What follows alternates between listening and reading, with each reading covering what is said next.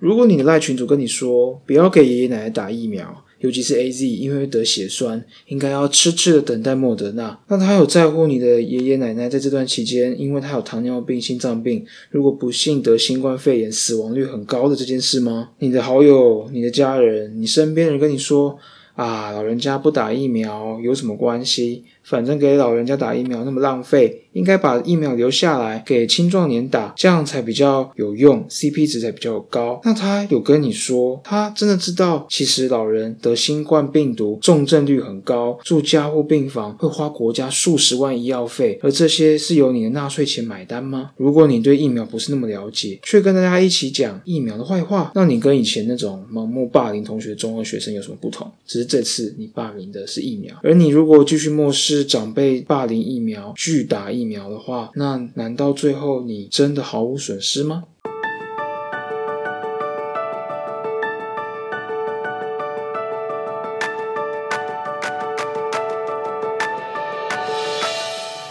？Hello，你好，你正在收听的是《医学无博弈》，这是个由医师来主持的一个 Podcast 节目。我是小熊医师，在这边呢，你会听到与时事有关的医疗新知，你也会得到一些错误观念的厘清，还有我们会带给你很多我们觉得很重要的疾病相关的医疗知识。希望透过声音，让更多我们临床医师没机会和病人分享的好多事情，直接送到你的耳朵。回味好久了，前一阵子因为疫情的关系，所以其实医院开始忙了起来，所以也停更了一段时间。最近疫情趋缓了。很多医院特色的一些防疫单位也慢慢开始回归到正常疫情前原本的病房功能，而回过头来发现，在这段期间，唉，不论是新闻媒体啊、赖群组啊，或者是啊各式各样的媒体，各式各样传播着各种让我觉得很无言的一些有关于病毒也好、疫苗也好的一些。各种假消息，各种错误的资讯，而且讲的非常耸动、朗朗上口，哇！实在是让人觉得受不了，所以逼迫我只好啊，赶快又重新开始我们医学无博弈的新的第二季。所以一开头第二季的开始，就想跟大家聊聊新冠病毒以及疫苗的事情，而之后也会跟大家分享一些小熊医师在医院看到的一些重症的情形，让大家知道一下，其实你如果得了新冠病毒得病的话，在医院里会是什么样子。那今天跟大家来聊聊疫苗啦。所以截至目前为止啊，在七月。底这阵子，其实距离疫苗开始施打。有一百多天了，而目前我们现行可以施打的疫苗只有两种，一种就是 A Z，一种是莫德纳。那之后也会开放更多种疫苗，就看我们台湾有没有机会买到更多疫苗了。而国产疫苗也其实正正在如火如荼的发展着，所以我们也可以拭目以待。而这阵子下来，其实接种率有慢慢上升了。那各式各样的接种率怎样才算够？怎样才可以降级？其实这些都太复杂了。老实说，大家都其实告诉你们，其实你们都。不用很在意，因为其实最重要的事情是你如果符合资格，你打疫苗了没？而或者是如果你的父母也有符合资格，那他们打疫苗了没？这我想对你来说是比较重要的。而至少在目前为止，疫苗接种率最高的看起来，离岛啊，还有台北市很多县市，其实施打率都有在三成以上。其实这样的成绩算是还不错啦。但是大家也知道，其实最重要的事情是希望每一个符合资格的人都要踊跃。去打疫苗，这对于群体免疫的效果才是很充分的。而全球其实现在也是持续不断的在让自己国家打疫苗的比例增加，而很多国家，包括对岸中国啊。香港啊、马来西亚、日本、韩国等等这些国家都其实都施打率都有在三成以上，就是至少一剂疫苗的人口接种率了。所以大家也是如火如荼的在接种着，只是事情人生都没有那么简单。随着疫苗开打，变种病毒的出现也确实是蛮令人困扰的。所以像美国的疫情最近六月开始越来越上升，包括说 Delta 病毒也好，或是各式各样的变种病毒也好，到底我们现在打的疫苗保护效果如何，也是我们临床医师跟药厂，还有一些研究单位所关注的议题，以及说，哎，如果这些变种病毒，我们应该追加剂量吗？还是我们应该开发新的疫苗？怎样才是最适合的？这也是我们正在去了解的地方。以全球来说的话，其实还蛮好，还蛮好猜到的。其实使用最多的就是我们的 A Z 疫苗，那其次就是辉瑞。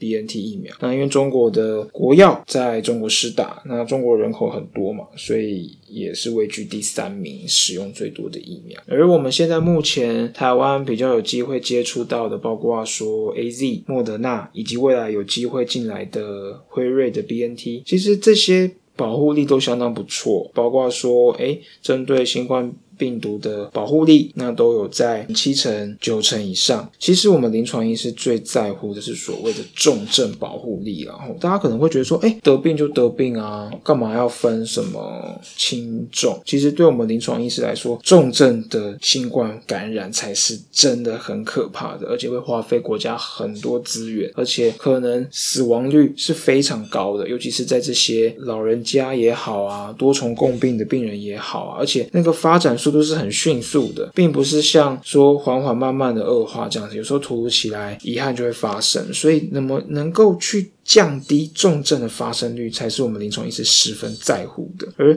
重症的病人会长什么样子，我之后也跟大家分享，实际在加护病房看到的新冠病毒造成重症进入加护病房的病人会接受什么样的治疗，以及他们的生活会是什么样子，在医院当中可以。之后跟大家做分享，所以其实这我们目前台湾所获得的这个三种。的国外药厂的疫苗，其实重症保护率都是很好的，所以如果不论是哪一种疫苗，有机会可以让你或是你的家人施打到，拜托千千万万一定要去施打，不要再做无谓的猜想以及顾虑了。有任何问题，都是去问你的临床医师，不论是你原本慢性病的医师，或者是施打疫苗的时候，一定会有医师在那边帮你解答你心中所有的疑惑。所以你要做的不是闷在家里胡思乱想，你要做的事情是真的赶快预约，让自己更早打到疫苗。尤其是如果是你已经符合资格的，更要赶快去。那大家其实这阵子最常会问的问题是说啊，医生啊，到底什么样的病人可以去打疫苗啊？很害怕哎。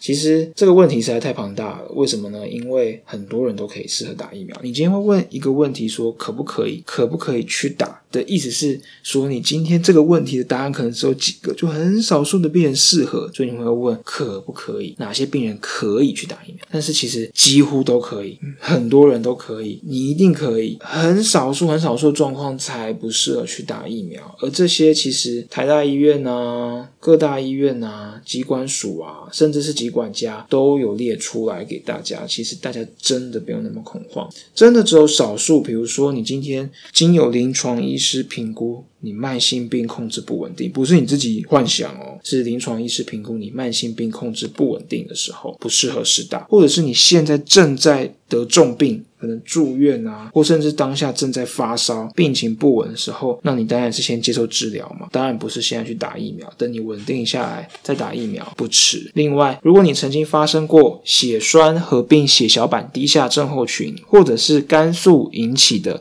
血小板低下症，则你就不适合打 A Z。如果你跟我说，哎。你刚刚讲那一串是什么病？那代表你没有任何人跟你讲过，也没有任何临床医师跟你提过，所以你没有这个病，那你就适合去打 A Z 疫苗，不要做过度的猜想。另外，由于 mRNA 疫苗过敏的相关病人，有一些病人曾经是跟对一些核磁共振，也就是 m R I 的显影剂有过敏过，就会产生过敏反应。所以，如果你有曾经对这样的显影剂过敏的话，也要告诉医师，可能你就不适合打 mRNA 的疫苗了。那其他。通通都可以，包括说你有没有在用抗凝血剂不重要，可以；你有高血压、糖尿病可以；你有在洗肾可以；中风可以；心脏病可以；肺部疾病可以；气喘可以；肝不好。可以；中风可以；免疫不全可以；肥胖可以；抽烟可以。有的癌症可以，通通都可以试打疫苗，不要再做过度的猜想了，不要去聆听你隔壁的邻居讲什么，不要再去做过度的害怕了。有问题就问你的临床医师，如果你的临床医师的门诊还没有到，没关系，打疫苗那边的评估医师也可以告诉你答案，所以不要慌张，赶快预约就对了。而且更何况是，其实在美国 CDC 针对你有有慢性疾病、肥胖，甚至是癌症这些相关疾病的病人，如果得新冠病毒的话，其实重症的机会是非常高的。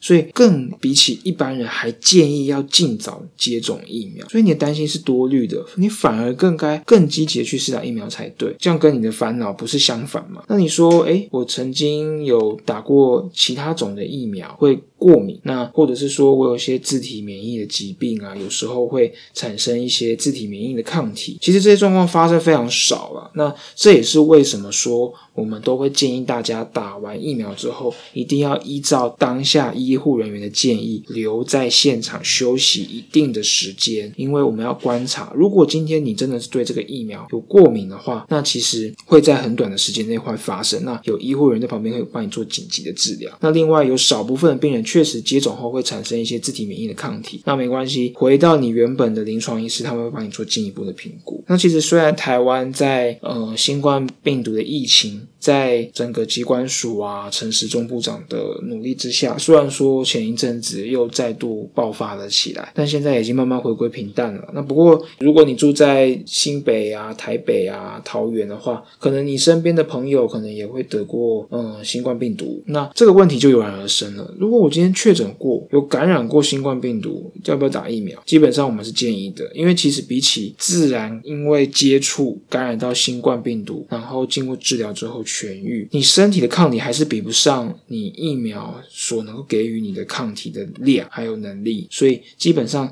我们还是会建议，即使你曾经感染过，也要在临床医师建议之下，在比较稳定、间隔适当时间之后，也要接种疫苗，这是很重要的哦。那你说，哎啊，到底哪一个疫苗比较好啊？我总之还是想要挑一下。其实总归一句，你能够打到的疫苗。就是好疫苗，你再怎么挑，你打不到，你的防御力就是零啊，不是吗？所以如果有机会让你能够施打台湾能够接触的任何一种疫苗，只要它是合法通过的疫苗，有证明有保护力，你都应该去施打，而不是自己再去做无谓的挑选。我知道可能身边的呃好友民众都有跟我说过，说哎，国外啊、美国啊都可以去。挑你想要的品牌的疫苗，就像挑东西、挑饮料一样，很简单。但是台湾的国情就是跟美国不一样嘛。但是你得到新冠肺炎，你一样可能会有几率会得到重症，所以总归一句，即使不能挑，这些都是好疫苗啊，你何不打呢？所以打就对了。而且尤其是老人家，其实，在这些疫苗当中，大家曾经很害怕的 A Z，对于老人家的效果其实是更好的，更适合老人家的，而且预防重症的效果也很好。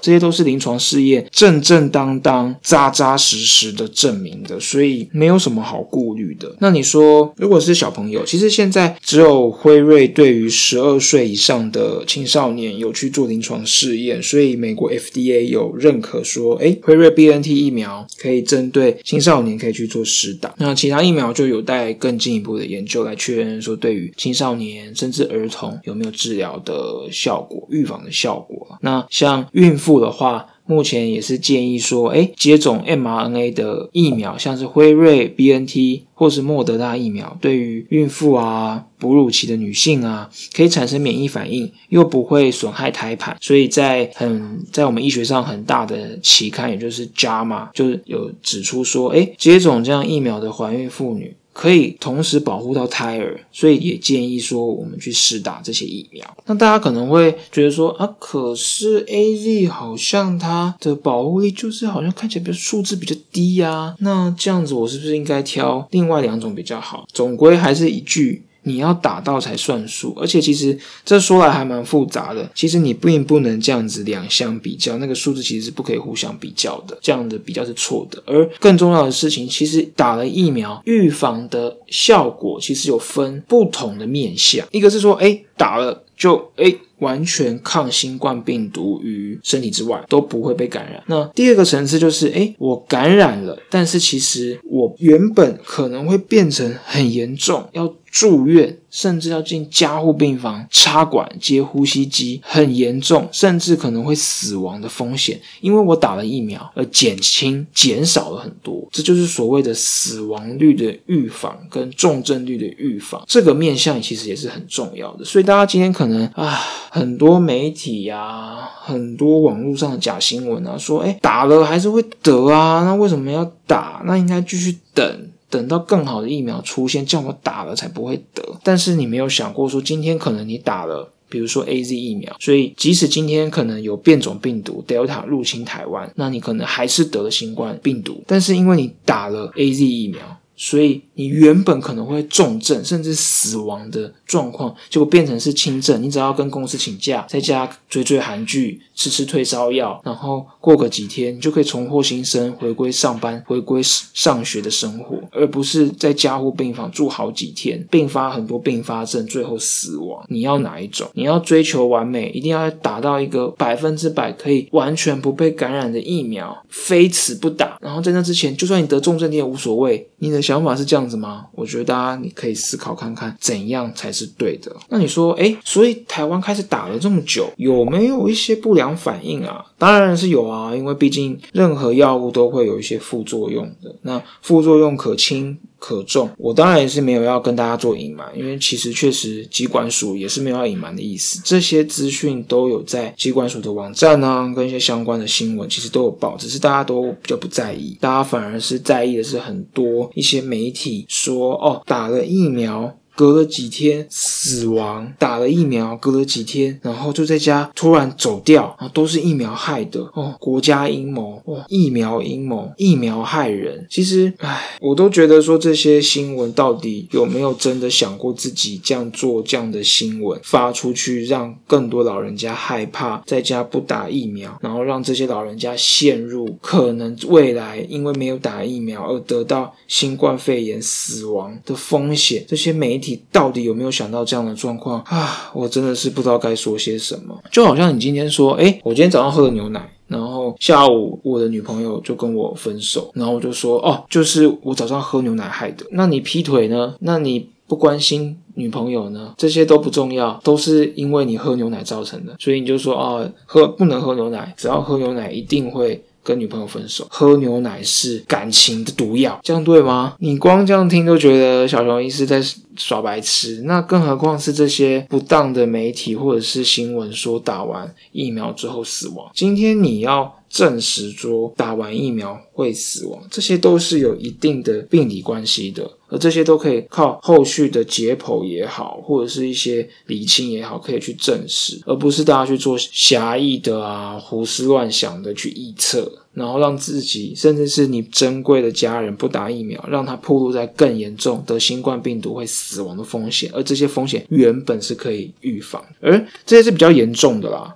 那严重的谬误，但其实很多打疫苗的民众啊，或是网红啊，其实都有分享，所以大家可能对一些比较不严重的症状都还蛮清楚的，包括说会发烧、肌肉酸痛、头痛啊、全身发冷，或是打疫苗的手臂啊的地方会红肿痛，甚至全身疲累累、疲倦、四肢关节都很疼痛等等，这些算是比较轻微的症状，可能大部分都是会在打完疫苗的第一天至第三天，有的会延续至一周内，依照程度。每个人有所不同。那其他比较严重的并发症，包括说过敏性休克啊，包括说诶血小板低下啊等等这些不良事件，当然也是有。那像。其实国外啊，有一些罕见的血栓造成血小板低下的一些血栓形成的事件，其实我们台湾也有发生。那目前截至为止是有十多例，但是大家要想的是，我们已经施打这么多疫苗了。如果今天你不是高危险，就是你有听过你自己曾经得过血栓并血小板低下或肝素引起的血小板低下，那你确实是要小心。但是如果今天你没有，那我们还是会建议大家，只要你有机会接触到这些疫苗。可以施打都要积极的去申请，因为新冠病毒得了之后，如果你演变成重症，后果不是你可以想象的。而至于会什么样子，小熊医师之后会有一集跟大家来聊聊重症的病人在加护病房得了新冠病毒会是什么样子。而除了施打疫苗要挑哪一个厂牌之外，也有更多人提到说，哎，可不可以混打？因为其实混打这个议题啊，是因为国外确实有做过说，哎。先打了 A Z，再打了辉瑞，那效果有一些抽血，好像抗体有增加，抗体量有增加，那是不是这样比较好？那这些其实都有待于后续专家的去验证啊，大家不要那么的。惊慌，或者是自己随意的去贸然破坏政府施打的一些规范，偷偷去混打，不要用自己的身体去做实验了。而且更何况是，其实我们目前现有的疫苗是 A Z 跟莫德纳。那至于 A Z 跟莫德纳这两种疫苗可不可以混打，其实有待后续专家跟大家做详细的说明啊。因为国际上确实是都是 A Z 加上辉瑞，效果确实是不错。那至于莫德纳呢，就是我们临床一直都是需要有实证的资料来去做建议的。那混打该怎么混打？怎样的人适合？那该怎么做？大家就听疾管署的说明就可以了。最重要的是要赶快把你的意愿填出去，赶快拿起你的爸爸妈妈、爷爷奶奶的手机，把他们的意愿也填出去，让他们能够及时施打到疫苗，保护他们的生命，这才是最重要的。除了这些国外疫苗，其实。本土国产疫苗其实也是如火如荼在发展啊，那当然这些有一些是政治的一些议题啊，那有一些是一些各种复杂的内幕啊，这些其实不是我今天想要跟大家讨论的啦。那其实目前国产疫苗的争议。主要是在于说，因为目前我们的疫苗都国产疫苗都只完成了二期的其中试验，那就有提到说，哎，那我们要怎么样去提早把这些疫苗用上去？因为其实一般的。药物或是疫苗要真的用在人体身上，开始施打也好，开始服用也好，其实必须要做到第三期临床试验，确认它是有效的，才可以去应用在人体身上。那今天如果今天要提早，那有没有什么其他参考的标准？是大家最近在讨论议题啦，比如说抗体量啊等等的问题。那这些是我们临床医师需要去琢磨的地方，因为毕竟至少二期的其中试验做完，确认这个疫苗是安全。的至少在使用上就比较没有什么问题，但是有没有效，这确实是一个很需要更多临床资料去佐证的地方。那大家会担心说啊，那我是不是不要打高端？我是不是不要打联雅疫苗？其实大家都先不要妄作议论。更不要去聆听很多不当的媒体也好，或是政治人物也好，去揣测啊，去抹黑啊。如果最后高端跟联雅证实出来这些资料是可信的，有受到国际的认可，那甚至是有一些全球的共识，那这些疫苗施打就没有问题。所以大家要做的事情是把自己的意愿填好，那静待专家给大家做详细的解释。这才是最重要的。那至于这个标准，我们跟全球要怎么样去做共识？那我们的标准是否正确？这些确实是有待，这些都很细啦，不是我们一时半刻可以跟大家去做详细的说明的。那就有待之后。疫情指挥中心跟大家做详细的说。再来，大家都会常问说啊，到底什么时候才能够完全解封？到底疫苗要打到多少，我们才可以真的达到有效的群体免疫，才可以回归正常的生活？其实这个问题还蛮复杂的，因为一般来说，以疫苗来说，大家会很常听到说，哎，打到全人口的六成至六成五就能够达到群体免疫的效果。那更进一步来说，依照每一个厂牌的保护力不同而。有所不同，那保护力越低，就需要接种更多人。比如说 A Z 疫苗啊，它的保护力如果用七成来算的话，那就要达到九成以上的人。施打才可能达到群体免疫等等的。那在目前的一些相关的观察，至少人口达到三成以上，很多时候疫情就会得到一定程度的缓解。但是随着 Delta 病毒变种病毒的出现，到底怎么样才算是可以完整控制整个疫情的进展？那我们现在施打的疫苗对于 Delta。甚至是未来的一些更多不一样的变种病毒，我们该怎么应对？每年追加疫苗吗？发展新的疫苗吗？这些都有待于我们要做更进一步研究啊。但是很多面向都是同步进行的，先去试打疫苗，然后静待之后下一步该怎么做才是正确的决定。那如果打了疫苗之后，保护力可以维持多久呢？其实新冠病毒啊，在这个短短从它开始第一次爆发到现在，其实开始就有各式各样不同种的突变，而这些突变。Ольги 也正在被很多。临床研究单位所研究着，那更更重要的事情是跟我们现在疫苗去做比较嘛？那到底有没有保护力？是不是要开发新的疫苗？甚至有一些开发次世代的疫苗也正在如火如荼的展开着。虽然说，其实就目前看来，新冠病毒的整个结构也好，或它的整个形态、流行病学的观察看来，比起一些流感病毒啊、HIV 病毒啊、各式各样其他一些我们之前也曾经听过病毒比起来，相对好像它突变的状况比较没有那么强烈，都大部。分集中在某几个特殊的变化，不像流感病毒会每年都有大幅度的变化，甚至有时候会突然有一个很毒性变化的流感出现。是概念跟状况是确实是相较起来是没有那么严重，而我们接种疫苗之后产生的抗体，也比起你得了新冠病毒自己身体产生抗体要高很多。所以，如果今天是一定经过完善的临床试验确认是有效的疫苗，那基本上不会至于完全失效。而且以这个为基础，在新的 mRNA 啊、腺病毒这些新的技术也好，再去做变种病毒的次世代疫苗，其实。这个技术其实在生产速度、研发速度上，一些也比起过往的研发疫苗速度还要快很多。那这样的状况下，其实保护力可以维持多久，就不是我们所在意的。我们在意的反而是说，针对病毒在变化，虽然它没有变化那么快，那我们现在目前确认是有效的，那其实就 OK。那但是之后如果变种的话，该怎么去应对？是在追加旧的，还是说要开发新的？那这就有待于我们之后研究出来，才有机会跟大家做完整的答案。所以在这之前，大家都不要做无谓的预测，因为这是很危险的。而解封不解封，还是有有。关于大家施打疫苗的状况了。那其实大家也是要好好说服长辈去试打疫苗，因为没有打疫苗对于他们的生命真的是一个很高的风险。也许这个很难想象，所以我之后会跟大家描述这些长辈们在疫情期间来到小熊医师的医院，因为新冠肺炎的重症，他们来到加护病房，那接受专责医师的轮班照顾，那他们的状况是怎么样？有的顺利的回到普通病房出院，有的离开人世。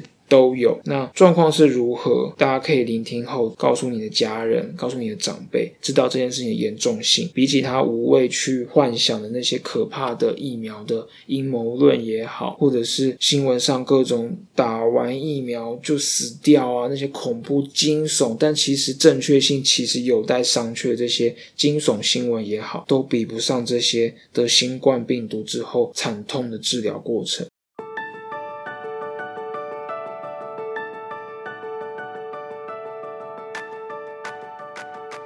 总归一句，如果你符合资格，或者是你的家人、亲人有符合资格，可以去填写意愿、施打疫苗的话，赶快去，鼓励你去。比起那些新闻上耸动的消息、新闻。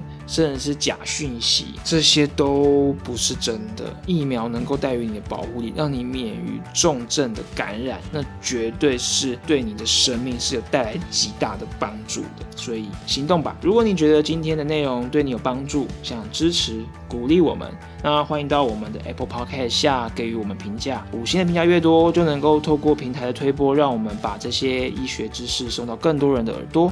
而在第二季开始之后，我们也会开始陆陆续续。去增加一些新的单元，让大家从各个面向去了解医学新知。因为唯有大家去了解、分享给身边的亲人，才有办法去杜绝这些耸动却不是真实的假讯息，继续在迫害我们的家人、亲人，甚至是你自己。如果你想要听更多，或者是有什么，其实你已经心中有一些很好奇的一些医疗知识，或者是心中的疑问，也欢迎到 Apple Podcast 下留言，或者是 Facebook 搜寻医学无博弈，咨询我们或留言在下方告诉我们。最后也不要忘了订阅我们的 Podcast，这样才不会错过每个礼拜医学知识充电机会哦。我是小熊医师，我在医学无博弈和你分享与时事有关的医疗大小事。我们下次见喽，拜拜。